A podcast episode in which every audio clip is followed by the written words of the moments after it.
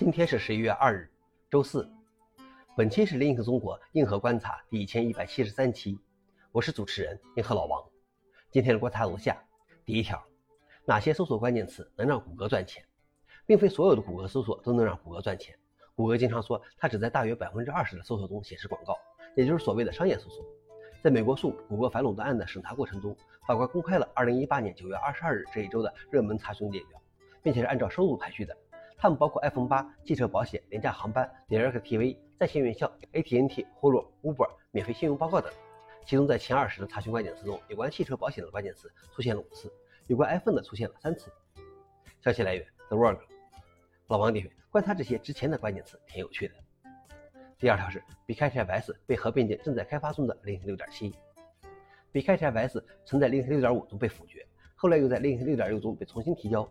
但由于没有在 Linux Next 数中进行额外测试而未能成功。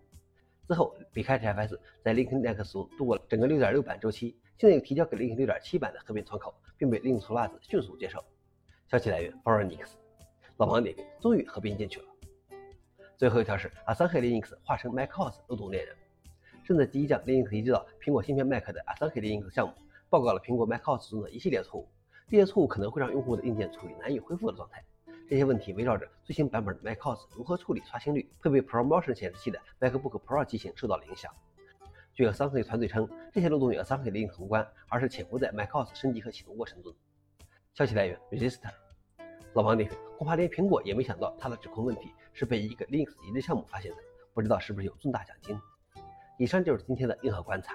想了解视频的详情，请访问随附链接。谢谢大家，我们明天见。